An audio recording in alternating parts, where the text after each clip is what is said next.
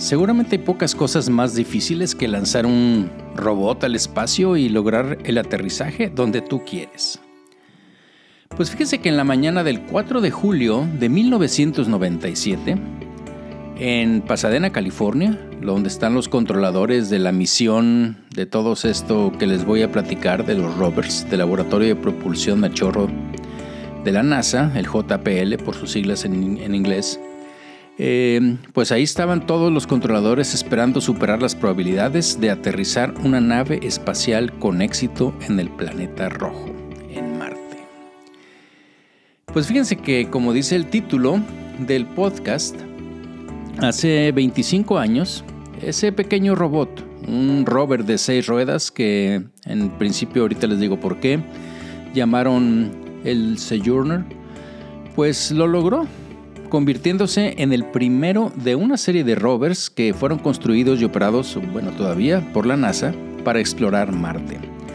Eh, cuatro rovers eh, más de la NASA después de este, del Sojourner, y cada uno con mayor capacidad y es más complejo que el anterior, pues han inspeccionado Marte, el planeta rojo.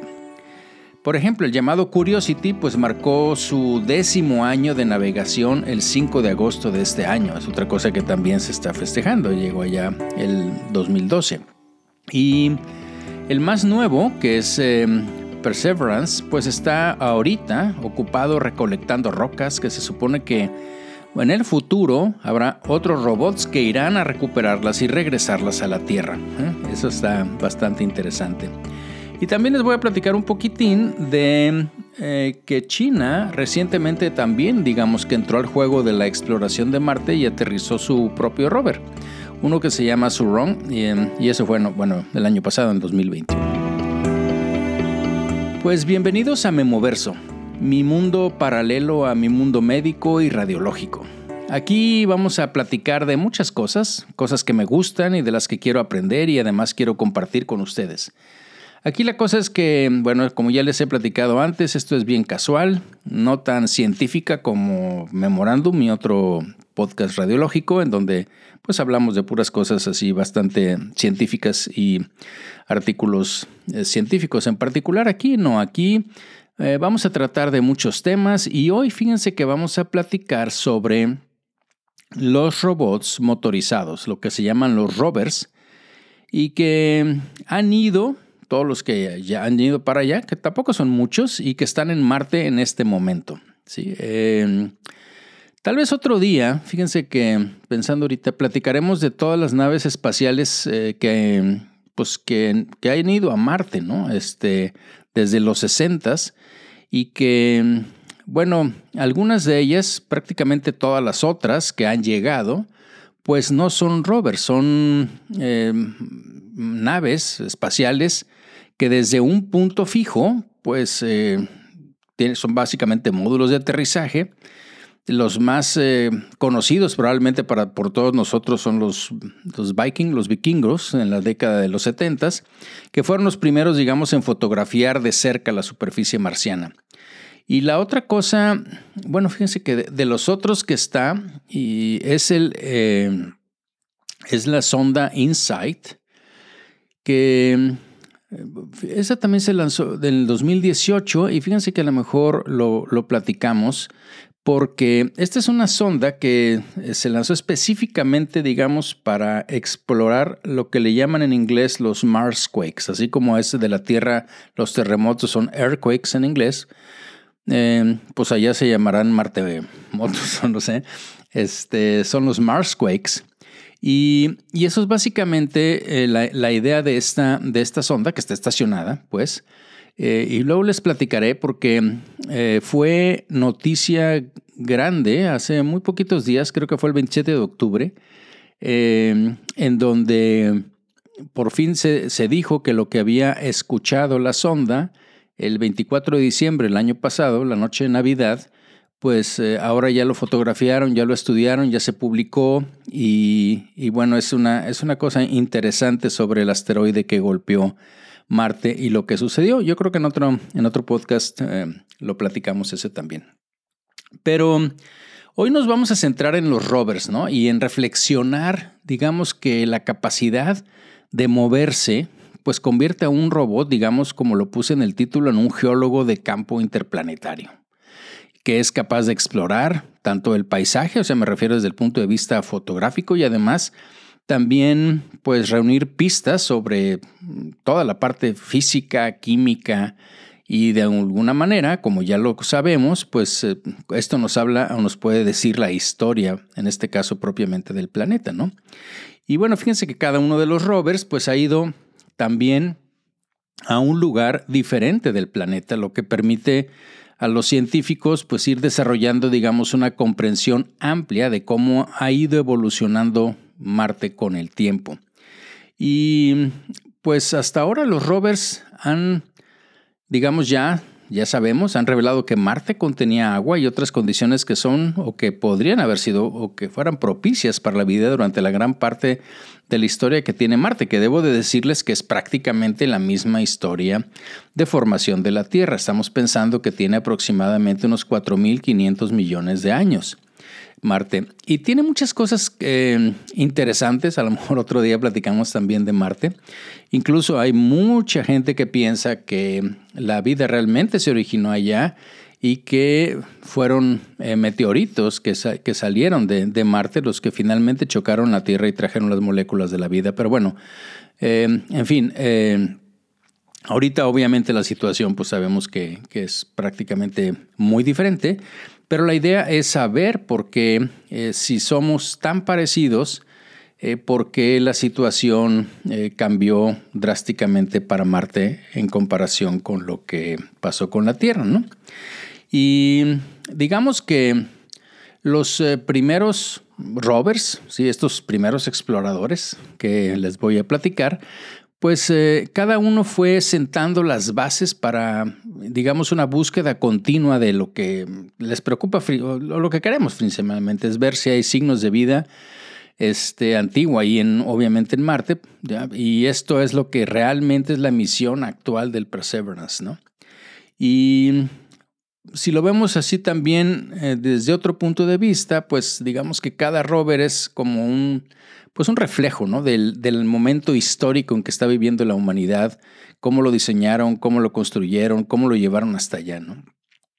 Fíjense que, por ejemplo, eh, hablando de eso, el que está ahorita, el Perseverance, de hecho tiene varias cosas particulares, pero una de ellas es de que en una de sus ruedas tiene... Eh, va dejando una huella en Marte de una doble hélice como, como la del ADN, ¿no? Entonces, eh, como para decir, si alguien llega o no sé, este, pues aquí estamos los humanos que estamos hechos de esta doble hélice, ¿no? Es para, digamos, eh, recordarnos, ¿no? Que este rover, pues es de origen humano. Pero bueno, vamos a, la historia. Fíjense que el, el, primero que llegó, el Sojourner, eh, fue el primer rover, ¿no? Este nació en una era bueno, nació, se originó la idea, pues se construyó eh, en que los ingenieros no estaban seguros de poder hacer un robot que trabajara realmente en Marte, pero bueno, la, digamos, la, obviamente la, NASA no tenía experiencia con rovers eh, interplanetarios, les estaba hablando ya de lo que pasó, y solo la Unión Soviética sí tenía, fíjense, ya habían mandado, ellos tenían operando en, en la Luna rovers, que uno que habían mandado en el 70 y otro en el 73. Pero este laboratorio de propulsión a chorro, el JPL, eh, comenzó a desarrollar de todos modos ese rover para lanzarlo a Marte y dijeron, bueno, pues vamos, ¿no? ¿Por qué le pusieron el, nombre de Sojourner? Bueno, fíjense que fue, yo no lo sabía, pero eh, fue en honor a una mujer, una eh, Sojourner Truth, que fue una de las primeras mujeres negras que ganó un juicio contra un hombre blanco por la custodia de su hijo y dedicó el resto de su vida pues a luchar contra la, esclavitud y también fue una firme defensora de los derechos de las mujeres. Eh, la reconoció Abraham Lincoln, la, reconocieron pues mucho también en Nueva York recientemente. Ahora llevan, pues por lo que estuve leyendo, bastantes cosas en, en, honor a ella y una de ellas pues obviamente pues es este explorador, pero el, el Sojourner. Fíjense que esta era una nave eh, pues de tamaño muy pequeñín, digamos del tamaño de lo que ahorita sería así como un horno de microondas, ¿no? Y pues em, en aquel momento los ingenieros estaban, digamos, por, las, por toda la tecnología que tenían, pues estaban limitados en, estoy hablando hace 25 años, ¿no? En cuanto a dónde podían enviarlo, o sea, tenían una idea, ya después les digo en otro podcast, si quieren platicamos, una cosa son los rovers, otra cosa son los orbitadores, que de esos hay varios y todavía, y de esos sí hay muchos desde, desde eh, tiempo atrás de que están, de que estaban, que están orbitando los Mariners y otros, y que, y que finalmente están mandando una eh, idea bastante buena de la atmósfera de Marte, de la superficie de Marte, y, prácticamente, bueno, ya ahorita ya tienen mapeado todo, pero en aquel momento, hace unos 25 años, todavía tenían una forma ya de saber, pues que estaba el Monte Olimpo, que sabemos que es el más grande de todo el sistema solar, ¿ok? Eh, y muchas ideas de lo que, podría haber sido pues ríos o mares o lagos, eh, en fin, volcanes, ¿no? Entonces, tomando eso en consideración, pues eh, en aquel momento, pues los, los ingenieros necesitaban escoger un lugar donde aterrizar. Ya se quedó que supuestamente, aunque sea Luna, aunque sea Marte, se le va a llamar aterrizar, pero bueno, en fin. Y, ellos querían lo que era una, una, gran región plana en Marte, ¿no? Porque para manejar el aterrizaje con precisión cercana a montañas o a cañones, pues estaba muy fuera de sus capacidades, porque básicamente, pues la, estructura de ese pequeño, eh, pues carrito, de ese, eh, de ese pequeño robot, pues no tenía todas las características como para salir de un cráter o salir de una montaña, ¿no? Entonces ahí la NASA escogió un, un valle que se llama el Ares Vallis, el, Valle Ares, y que es un, digamos, un amplio canal de, salida de lo que se considera que fue una gran, un gran lago, inundación, ¿sí? y bueno, finalmente ahí aterrizó con éxito. El Sojourner pasó casi tres meses, lo que podríamos decir literalmente hurgando ahí en el paisaje, escarbando el paisaje. Iba muy lento, era, era un, pues un, un, robot, pues fue el primero, ¿no? Entonces, de hecho, los controladores de, la misión pues tenían, digamos, que comunicarse eh, con él, con el Sojourner, constantemente. Acuérdense que las comunicaciones eh, tardan eh, ocho minutos, ¿sí? Este, para llegar, ocho minutos para regresar. Este, y tenían que estarle, digamos, diciéndole constantemente dónde rodar, luego evaluar si había llegado a donde ellos habían dicho y aparte que hubiera llegado bien, ¿sí? Entonces, eh, bueno, hay, hay historias de, de esto que, te, que están ahí en la página de la NASA como que una, una vez cargaron una secuencia de comandos de la computadora que le dijeron por error al, al que se apagara, ¿no? Y bueno, finalmente pudieron recuperar eso y bueno, muchas otras cosas que, sucedieron. Eh, y que, bueno, finalmente han sido esa parte de evolución que han ido aprendiendo, ¿no? Y como les digo, aunque este eh, rover, pues eh, fue una misión de prueba, digamos, para demostrar que un robot, un, eh, puede funcionar. Logró hacer algo también de ciencia, ¿no? Porque traía un espectrómetro de rayos X. Y también pudo analizar la composición química eh, de, bueno, sí sabemos que básicamente fueron como 15 rocas marcianas. Eh, probó la fricción del, del, suelo marciano, una cosa que tenían que saber ellos para los futuros rovers también. Y fíjense que después de sobrevivir 11 semanas, que era más allá, mucho más allá de la vida útil que había sido planificado para una semana, pues finalmente se enfrió, se enfrió demasiado para operar y digamos que pues se murió. Eh, o dejó de operar pues el 27 de septiembre de 1997. Ahí terminó el primero y después, fíjense que en el 98 y en el 99, la NASA lanzó un par de naves espaciales a Marte, que se suponía que uno iba a estar orbitando el planeta y el otro iba a aterrizar, o sí, como les digo, así se dice aterrizar. y, luego iba a ser cerca de los polos, pero ambos de, de, los, eh, de las naves estas que lanzaron, las dos fracasaron, no pudieron llegar. Y bueno, digamos que con el orgullo herido de la NASA, pues decidió construir otro rover más.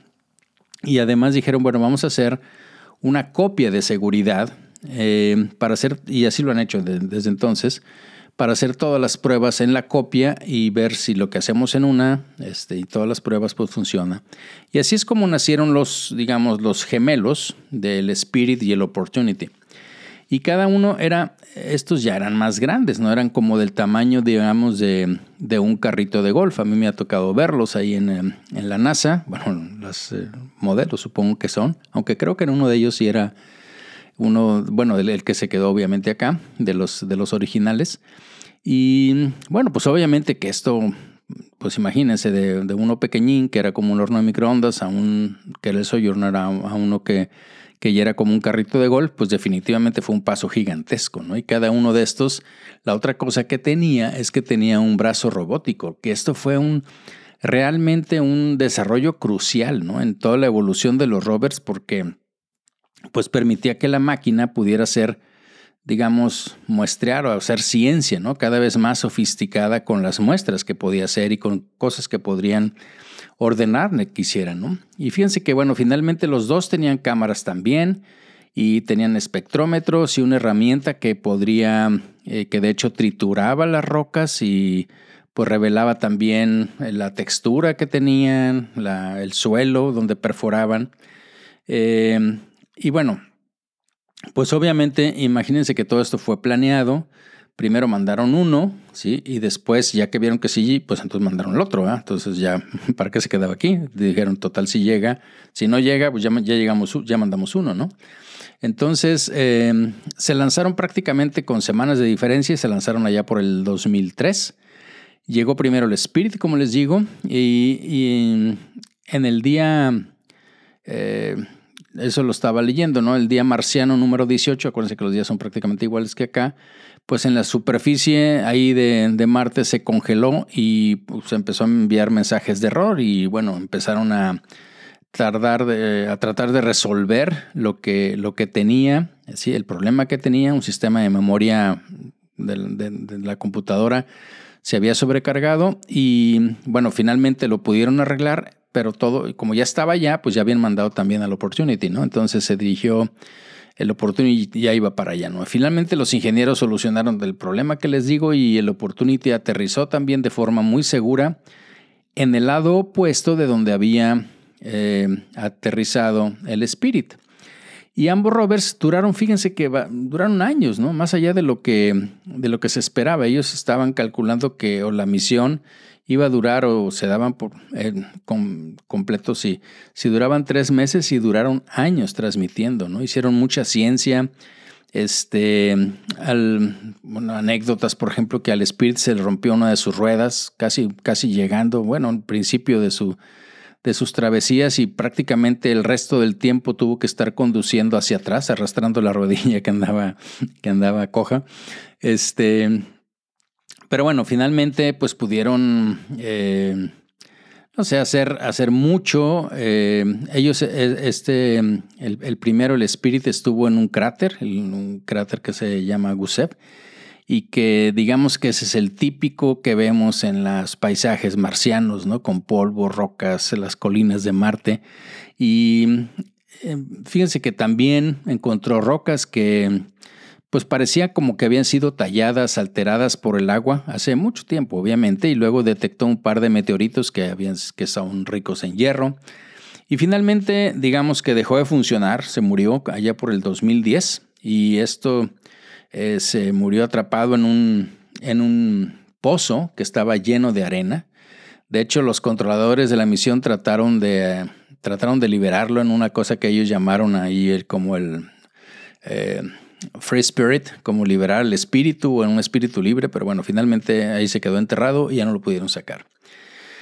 El Opportunity que andaba por ahí, pues se convirtió, hagan de cuenta que era como el, conejito ese de Energizer que seguía camine, camine, camine, camine.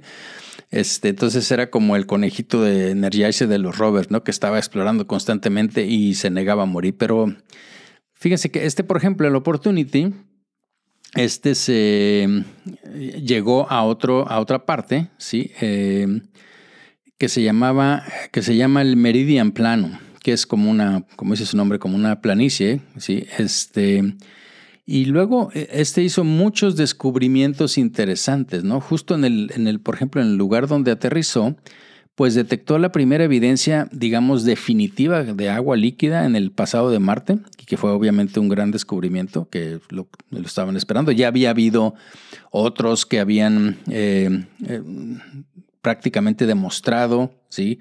que había habido agua, pero este fue ya como el descubrimiento definitivo. Eh, encontró evidencia de agua líquida en diferentes momentos del pasado, pues no, no en este momento. En este momento sabemos que nada más tenemos hielo.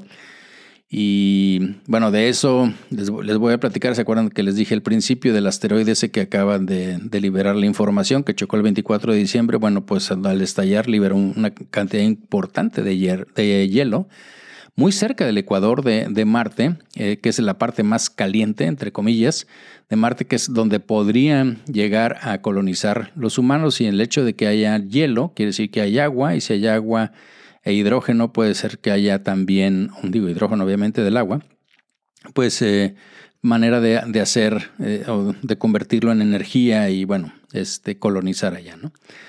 Pero bueno, volviendo acá al Opportunity, pues después de muchos años de, estar conduciendo, eh, bueno, por ejemplo, llegó a un cráter que se llamaba el Endeavor y pues ahí, este, eso era esa, pues como una cosa totalmente nueva, ¿no? Porque las rocas que están en el, en el Endeavor, ahí en ese cráter, pues tienen cientos de millones de años y eran mucho más antiguas que las otras que se habían estudiado en Marte. Todo esto con la parte que, hacen de espectros, espectroscopía, espectrometría, que pueden mandar a la Tierra esa información. Eh, de hecho, contenía, con la espectroscopía, vieron evidencia de, varias sustancias químicas que obviamente, pues, eh, suponen, deducen que estuvieron eh, disueltas, pues, en, en agua en aquel momento, muy antiguamente, ¿no? Eh, pues obvia, fíjense que el Opportunity fue, como les digo, camina y camina y camina. llegó más lejos que cualquier otro de los rovers que haya habido y me refiero porque los que tenían el récord en cuanto al, pues, ¿qué les puedo decir? En cuanto al, al, odómetro, o sea, la, cantidad de kilómetros o de distancia que habían recorrido eran unos, eh, el rover soviético que estaba en la luna. Pero acá en el 2015 el Opportunity pasó los 42.2 kilómetros, ¿sí? Este, es decir, eh, un maratón. De hecho, se le hizo ahí una, este, acá en, el, en, California, en Pasadena, en, la, en la réplica que tienen le pusieron una línea y así como que fuera pasando los 42 kilómetros, así como que fuera cruzando la meta, ¿no? Pero bueno, este, finalmente, hace muy poco, en el 2019, el Opportunity murió, ¿sí? Eh, murió después de una intensa tormenta de polvo que fíjense que lo que hizo, que es lo mismo que está pasando con el Insight ahorita, eh, pero bueno, tapó todos sus, eh, los paneles solares y pues obviamente que se quedó sin energía y ya no pudo recargar sus baterías. Entonces, pues hasta ahí llegó la historia de los dos gemelos allá en Marte. Pero fíjense que después de esto, pues el próximo rover, el que siguió, pues era algo completamente diferente. Digamos que era como el sub de los rovers, ¿ves? A mediados de los, de los 2000, eh, sí, por allá, 2005 creo, la NASA había decidido que necesitaba ir más grande a Marte con un mega motor, eh, con un laboratorio, pues un vehículo utilitario deportivo básicamente, ¿sí? que no era nada deportivo, me refiero, pero era más o menos como de ese tamaño, ¿no? Y estoy hablando del Curiosity. Eh, este era completamente diferente, ¿no? Este es tan pesado, por ejemplo, pesa como una tonelada, que los ingenieros tuvieron que idear una forma completamente nueva de aterrizar en Marte. Es más, no sé si han visto o si no se los recomiendo, hay un video en, en YouTube donde ven, no me acuerdo cómo se llama, creo que se llama Los siete minutos de terror o algo, algo por el estilo, pero pero es este hablan de desde que se fueron desde la de cómo en el en el GPL en, eh, en, el laboratorio de propulsión a chorro de Pasadena está el ingeniero director de, del, del, pues, laboratorio pues y, y, entonces entra al cuarto y donde están todos y donde presenta su idea no sé si se acuerdan que por ejemplo para el Spirit y el Opportunity la manera como los bajaron a Marte, ¿sí? este, fue que inflaron,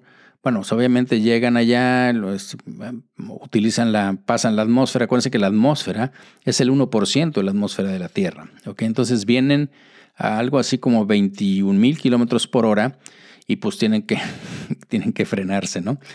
Entonces frenan eh, y frenan con paracaídas y, y los, estos dos, los gemelos, pues acuérdense que los, los envolvieron como en globos. Entonces empezaron a rebotar, rebotar, rebotar. No sé si, se acuerdan de esas imágenes.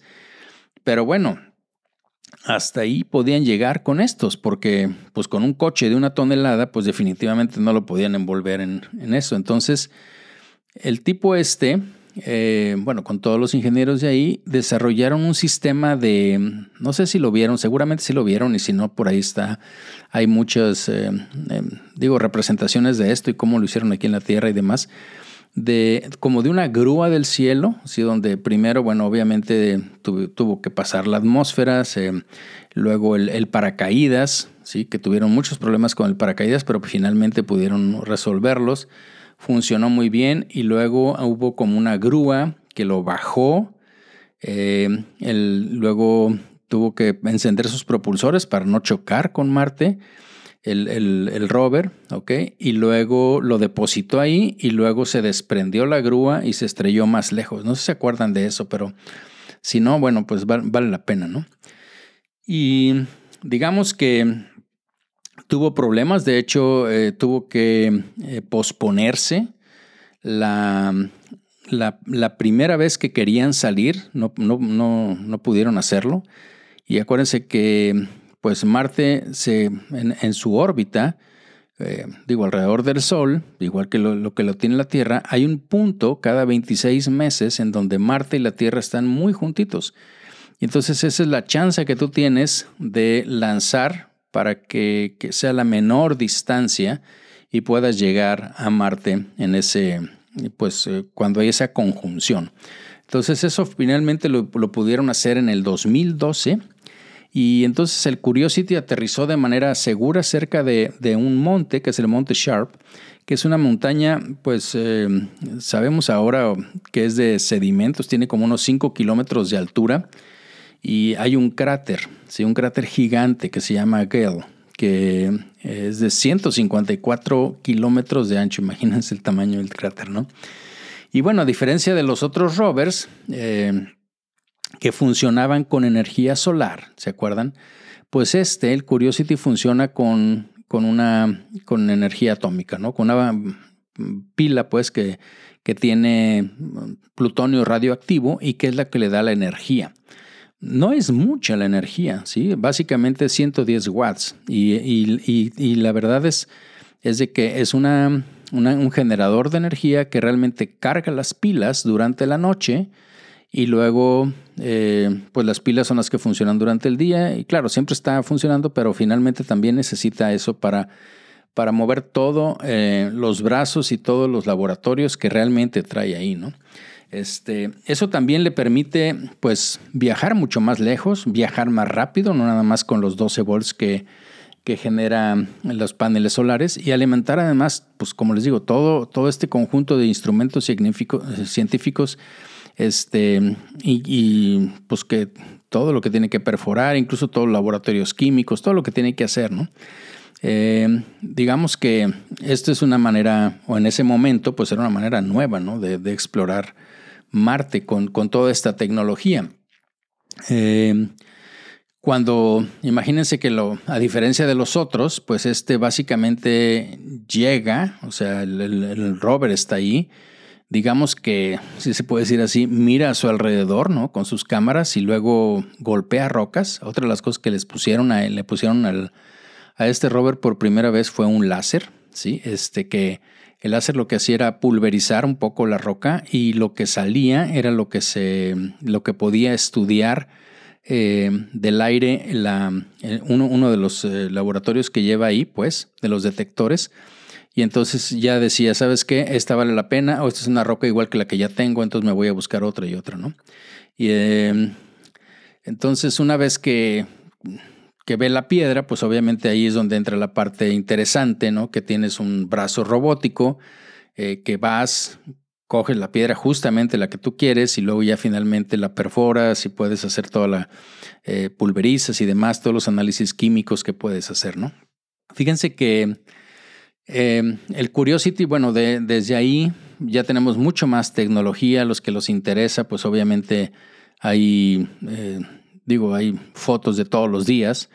Em, bueno, igual que con el más nuevo, que es el Perseverance, pero desde, desde el Curiosity ustedes lo pueden ver cómo ha ido eh, estando desde la base del monte Sharp y luego eh, bueno, ahí, ahí, inmediatamente vio como esas piedras que vemos en los ríos, que son así como piedras eh, redondas, pulidas, eh, como piedra bola, pues, no sé cómo decirles, pero que finalmente sabemos que estas piedras se forman al rodar y rodar dentro de los ríos. Entonces, eso básicamente habla de que evidentemente pues hubo agua y hubo ríos y agua fluyendo.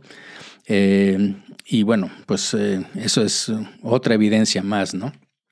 Eh, luego lo mandaron a que se alejara, pues, de la montaña hacia una parte que, que es una bahía, pues, de, ese mismo cráter que les digo, que se llama la bahía Yellowknife, como cuchillo amarillo. Y allí el, el, Curiosity descubrió evidencia de, de, lo que pudo haber sido un antiguo lago, ¿sí? y que en ese lago, pues acuérdense que ahí, igual que los que tenemos aquí en la Tierra, eh, pues todos esos sedimentos, ahí puedes, mm, digo, con lo que está estudiando, encontrar probablemente, era un sitio donde podías encontrar evidencia de que hubiera habido eh, organismos, en fin, ¿no? Y luego otra vez lo regresaron hacia el Monte Sharp y en el camino, eh, pues, ¿qué les digo? Encontró una gran cantidad de moléculas orgánicas, o sea, en ese, en ese sedimento, pues.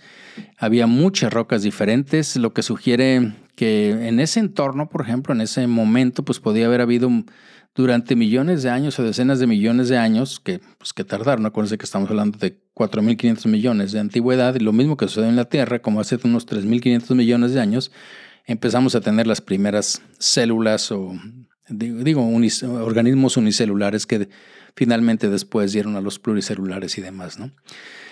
Otra de las cosas que identificó y que es eh, todavía así como un misterio es de que identificó metano. Fíjense que el metano, bueno, eh, se puede explicar como resultado de ciertas reacciones geológicas, pero cuando eh, alguna vez lo platicaremos, ¿no? de hecho, el, telescopio James Webb también, también anda, anda mucho en eso, porque por espectroscopía se puede identificar en, la, en las eh, atmósferas, estoy hablando de los exoplanetas, esos planetas que podrían contener vida, o sea que son que están en un área que puede ser que le llamamos habitable, es decir, que están a cierta distancia de su estrella, que pudieran tener agua líquida y por lo tanto pues albergar vida, de la que nosotros conocemos obviamente. Y si además eh, vemos metano, el metano es un, digamos, como un biomarcador, es, este, es producto de la descomposición biológica, ¿ok? Este, ese gas que expulsamos y expulsan, es una de las contaminantes, por ejemplo, de los, eh, ahora que está todo esto del, cambio climático y demás, eh, la, mucho de la culpa de esto se lo echan al metano, de todas las reses, en fin. Entonces, básicamente es un marcador como de vida, ¿no? Es como, no es exclusivo, pero, pero es muy sugestivo, ¿no? Entonces, eh, el punto este, es que siguiendo este tema del metano en Marte, pues resulta que viene como en oleadas, al menos. ¿sí? Eh, es una cantidad no muy alta y, no siempre está, pero de repente, digamos que voy a usar esta obviamente porque tiene detectores, ¿no? Eh, pues pueden ser más o menos igual que lo que nosotros tenemos en la nariz, como que huelen metano, lo detectan y bueno, eso, ya ha pasado varias veces, tanto con el Curiosity como con el Perseverance. Bueno, eh, ¿Qué otra cosa está midiendo o midió? Pues eh, los niveles de radiación en la superficie, ¿no? Que es algo que va a ser obviamente muy útil para saber en los futuros astronautas que necesitan medir su exposición. También, pues, eh, estudió bastante lo de los, las tormentas, los remolinos de polvo, las nubes, los eclipses, de la, pues todo esto que, que sabemos que pasa ahora en la atmósfera marciana, en el cielo nocturno. Eh, esos atardeceres que son azules, no naranjas como nosotros, y eso depende de la, de la atmósfera, luego lo platicaremos a lo mejor. Y bueno, 10 años después de su misión, pues el Curiosity sigue avanzando, haciendo cada vez descubrimientos a medida que se... Ahorita va para arriba en el monte Sharp. Y bueno, sabemos que ya abandonó la parte esta típica de arcilla y ahora está entrando en, un lugar que está lleno de, sulfatos, una transición, transición así en el suelo que puede, digamos, reflejar un cambio eh, que, hubo en algún momento en el clima marciano hace pues miles de millones de años, ¿no? Em, lleva hasta ahorita como unos 28 kilómetros recorridos, sí, es, pues bastante.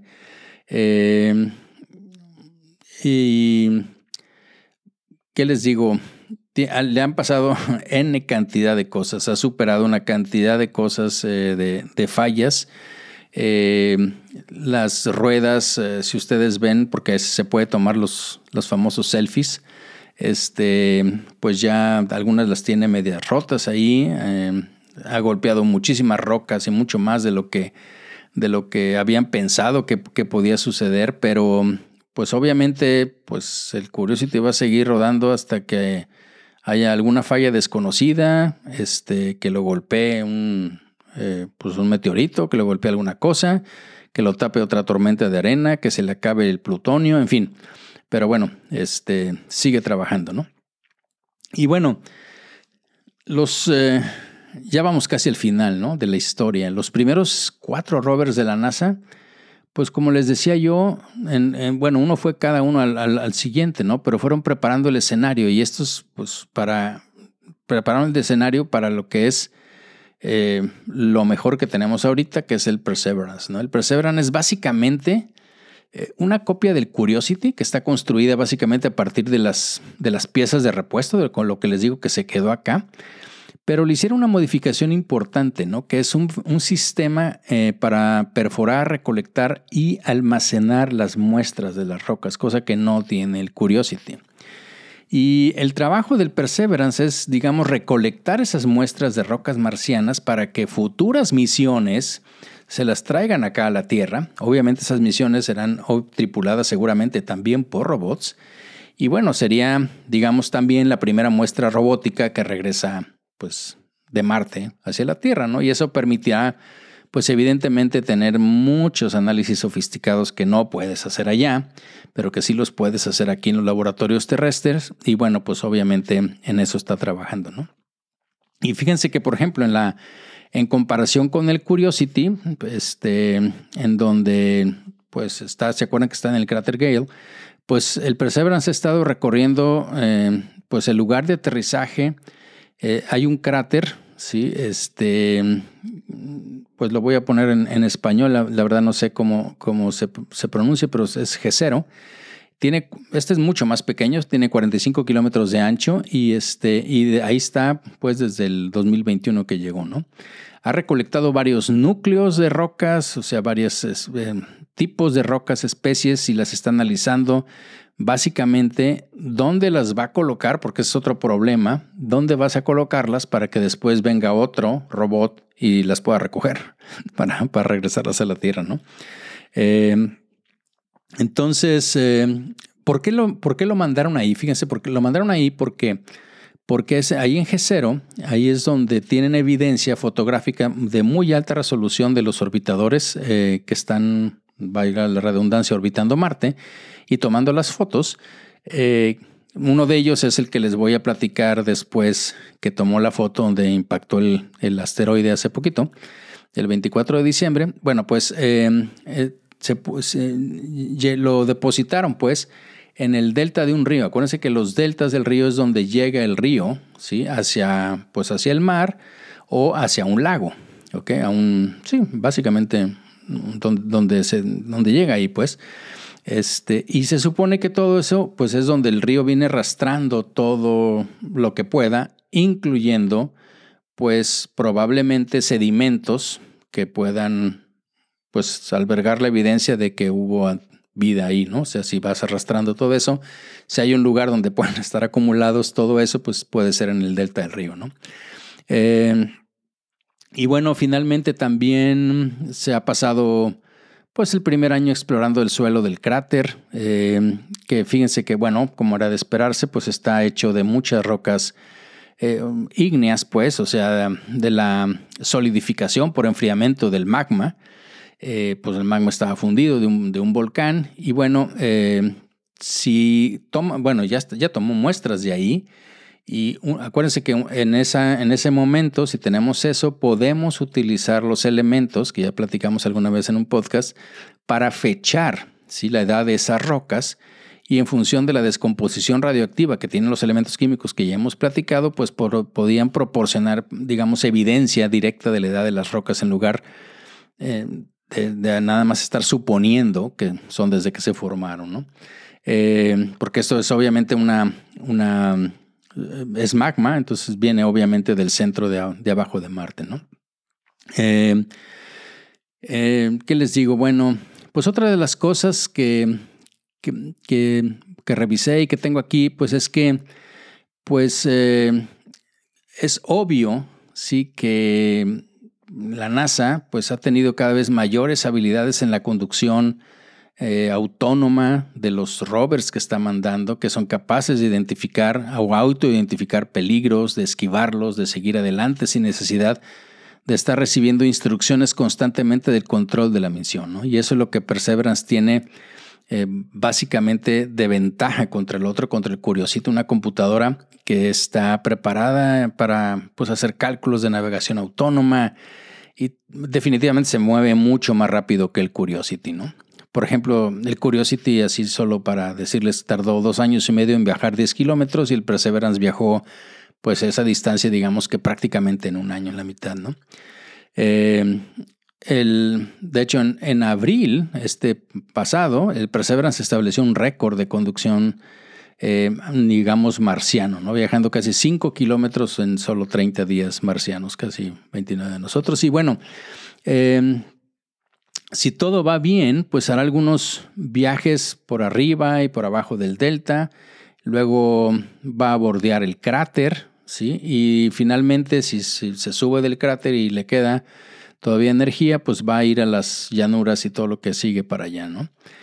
Lo interesante, que seguramente muchos de ustedes saben, es que el Perseverance tiene un compañero, no se fue solo, se fue con uno que se llama, es un helicóptero pequeñín, digamos aquí ahorita en el, el slide de nosotros sería como un dron, que pues es, un pequeño helicóptero que se llama Ingenuity y que tiene solo, está chaparrín, tiene solo como medio metro de altura y, bueno, fíjense, por ejemplo, este ya realizó 29 vuelos en sus primeros 16 meses, lo que lleva ahí, y que se suponía que solo iba a, hacer como 5, ¿sí? Este, entonces, obviamente, pues ha superado todas las expectativas. Ha tenido problemas, ¿sí? bastantes anécdotas también, que parecía que había chocado, que parecía que ya no se movía, en fin. Pero todo eso lo han podido ir resolviendo y obviamente pues lo, es como una, como la mandan como en avanzada, ¿sí? Este, tiene una cámara y puede transmitirla directamente eh, al Opportunity y entonces eh, pueden, pueden decir, ¿sabes qué? En lugar de pensar o que irte para este lado, vete para este lado, se ve pues mucho más interesante. Bueno, si bien digamos que Estados Unidos ha liderado la exploración por rovers de Marte, pues ahora resulta, como les dije al principio, que no es el único jugador, ¿no? En mayo del 2021, muy prontito después de que mandaron el otro, pues China se convirtió en la segunda nación en colocar con éxito un rover en Marte. Fíjense que este se llama Surong.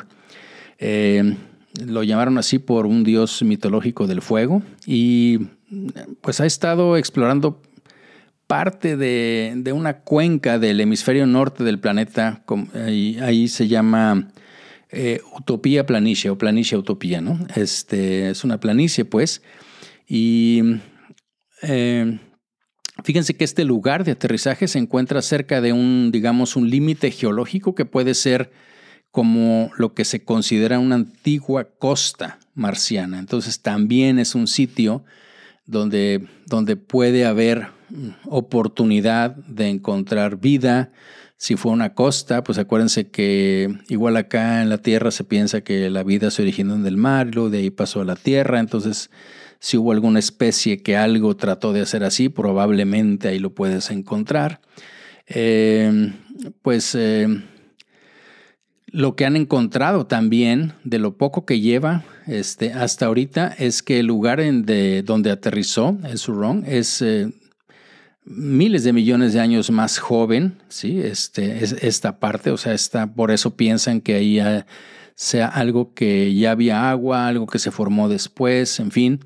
Y digamos que, hablando del, del rover en particular, en todo lo que está haciendo, se asemeja bastante a lo que, a lo que era el Spirit y el Opportunity, ¿no? Tanto en tamaño como en la movilidad. Lleva, obviamente lleva cámaras, eh, pues es muy nuevo, lleva un espectrómetro láser para estudiar las rocas, eh, para hacer penetraciones en el suelo, sondear las estructuras subterráneas del suelo que, yo les digo.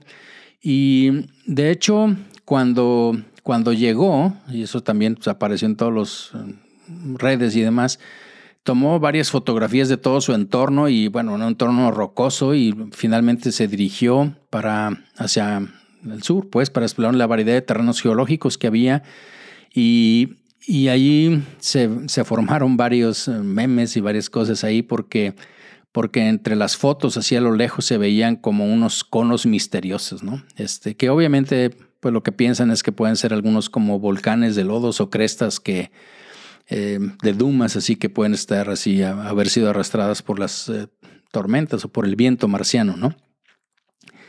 Em, encontraron también que, por ejemplo, el, suelo, como les digo, era de ahí de Utopía Planitia, pues era mucho más eh, joven y que se parece como a las arenas del desierto que hay en la Tierra y que em, igual que aquí, aunque nosotros ahorita vemos que este, pues eh, África, por ejemplo, lo consideramos como un desierto hace mucho, pues tenía, tenía mar también.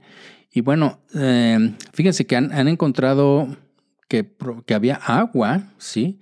Y quizá tan cerca como hace unos 700 millones de años. Entonces esto es sumamente, sumamente interesante, ¿no? Ya este, este rover ya ha recorrido casi dos kilómetros en la superficie.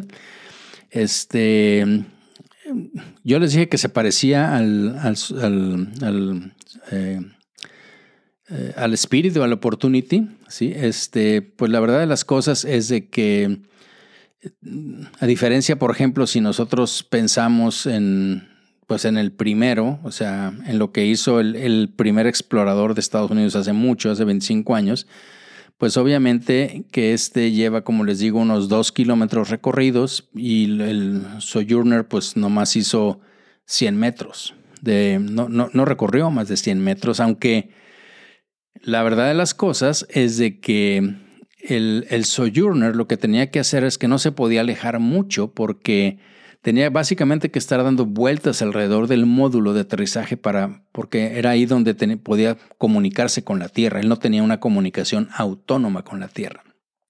Entonces, ¿qué más sigue? Pues fíjense que hay uno, ¿sí? Eh, también hay información ahí, si les interesa, en, el YouTube de toda la historia de, lo que es el, el ExoMars, que es de la Agencia Espacial Europea, ¿no? El lanzamiento iba a ser ahora, este, durante este año. Eh, de hecho, iba a ser antes, pero finalmente iban a utilizar un cohete de la NASA. La NASA les dijo que no tenía presupuesto para apoyarles. Entonces hace unos años decidieron que iban a, utilizar un cohete ruso eh, y prácticamente ya estaba palabrado que iba a salir este año, eh, pero pues evidentemente Europa puso fin a todas las colaboraciones de investigación con Rusia después de la invasión a Ucrania, incluido el lanzamiento de ExoMars, ¿sí? Este, porque como les digo, pues iba a ser por un cohete ruso, ¿no? Entonces, ese está, está detenido. Eh, espero que, pues, que se arregle o que la NASA les ayude, porque creo que tiene, este ExoMars tiene muchas cosas interesantes que podrían, que no tienen los otros y que podría ayudar a adicionar la información, mucho de la información que se necesita también de Marte. Entonces, pues como ustedes ven, desde el Sojourner hasta el Surrong, pues los rovers de Marte, digamos que muestran lo que, pues lo que la humanidad puede lograr, ¿no? Este, si se lo propone en otro planeta. Como dicen, a lo mejor está en nuestro ADN el ser exploradores, el ir buscando. Lo mismo pasó pues en todas las culturas, lo mismo pasó con los españoles cuando quisieron llegar aquí o cuando iban a las Indias, o cuando, lo que siempre somos como exploradores, ¿no? Eh, bueno, ¿qué les digo? Sabemos que SpaceX de pues Elon Musk pues está planeando para dentro de muy poco, ¿sí? Este, ir a Marte.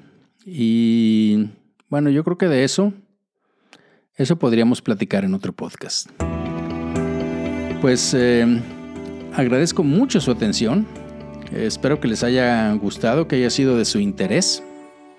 Y pues eh, si tienen por favor algún comentario, alguna sugerencia sobre, sobre este podcast, algo de lo que quieran que nosotros hablemos, pues por favor déjenlo en las diferentes redes sociales, déjenlo en el correo de memolizondo.memoverso.mx y Nuevamente les agradezco mucho su atención y nos escuchamos en la próxima.